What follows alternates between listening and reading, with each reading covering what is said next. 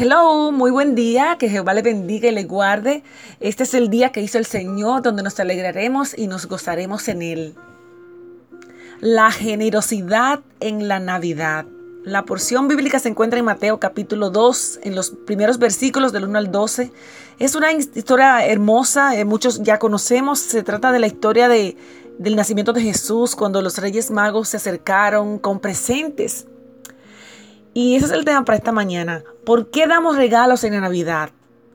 Cuando éramos niños, los regalos era lo que más le hacíamos énfasis en esta fecha y para algunos de nosotros, esa alegría de dar y recibir regalos no ha cambiado.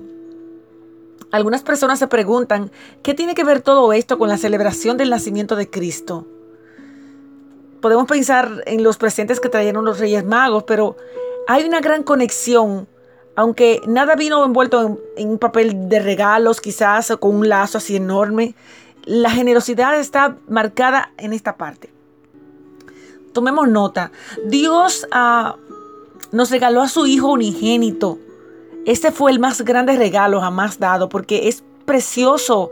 Hijo, este hijo era el único que podía morir como sacrificio por nuestros pecados. María dio su cuerpo y su reputación cuando el ángel le dijo que daría a luz un hijo, el Hijo de Dios, María respondió, hágase conmigo conforme a tu palabra. Lucas 1.38. Aunque este fue un glorioso privilegio, también incluyó la pérdida de su reputación. Su compromiso con José era tan, tan cercano como el matrimonio. Y salir embarazada antes de la ceremonia era algo escandaloso y llevó mucho la atención de la gente. Otro detalle que los pastores dieron un testimonio. Después de escuchar el anuncio del nacimiento por parte del ángel y, ver al Mesías recién nacido, no pudieron reservarse la noticia. Contaron a todos los que habían visto y oído. Ah, pero los reyes magos dieron regalos y adoración.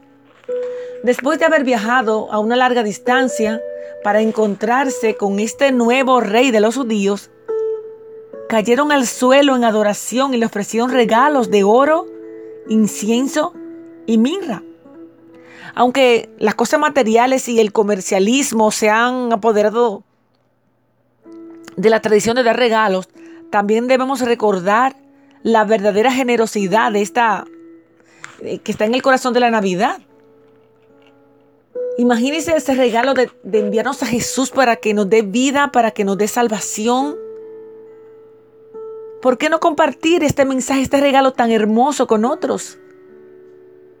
No nos callemos, compartamos esta generosidad de la Navidad. Amén. Que Dios te bendiga.